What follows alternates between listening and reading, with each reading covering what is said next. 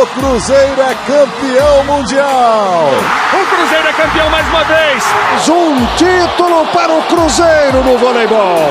Cruzeiro campeão. Quem é que para esse Cruzeiro? Ouça agora o podcast do Cruzeiro Sada Multicampeão.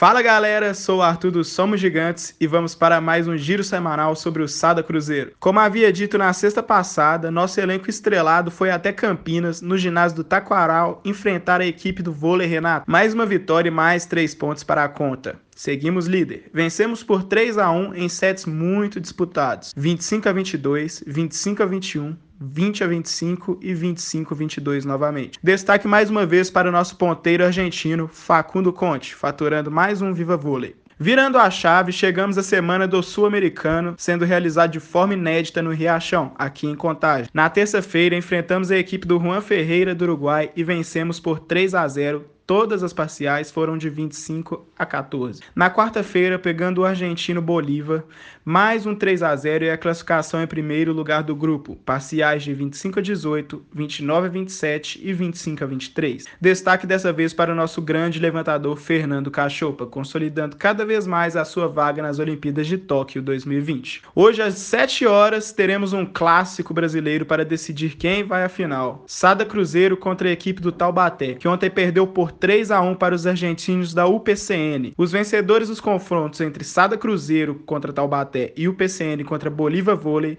se enfrentarão amanhã às 8h30 no Riachão. Vamos em busca do Hepta. Obrigado pela audiência e vamos com tudo.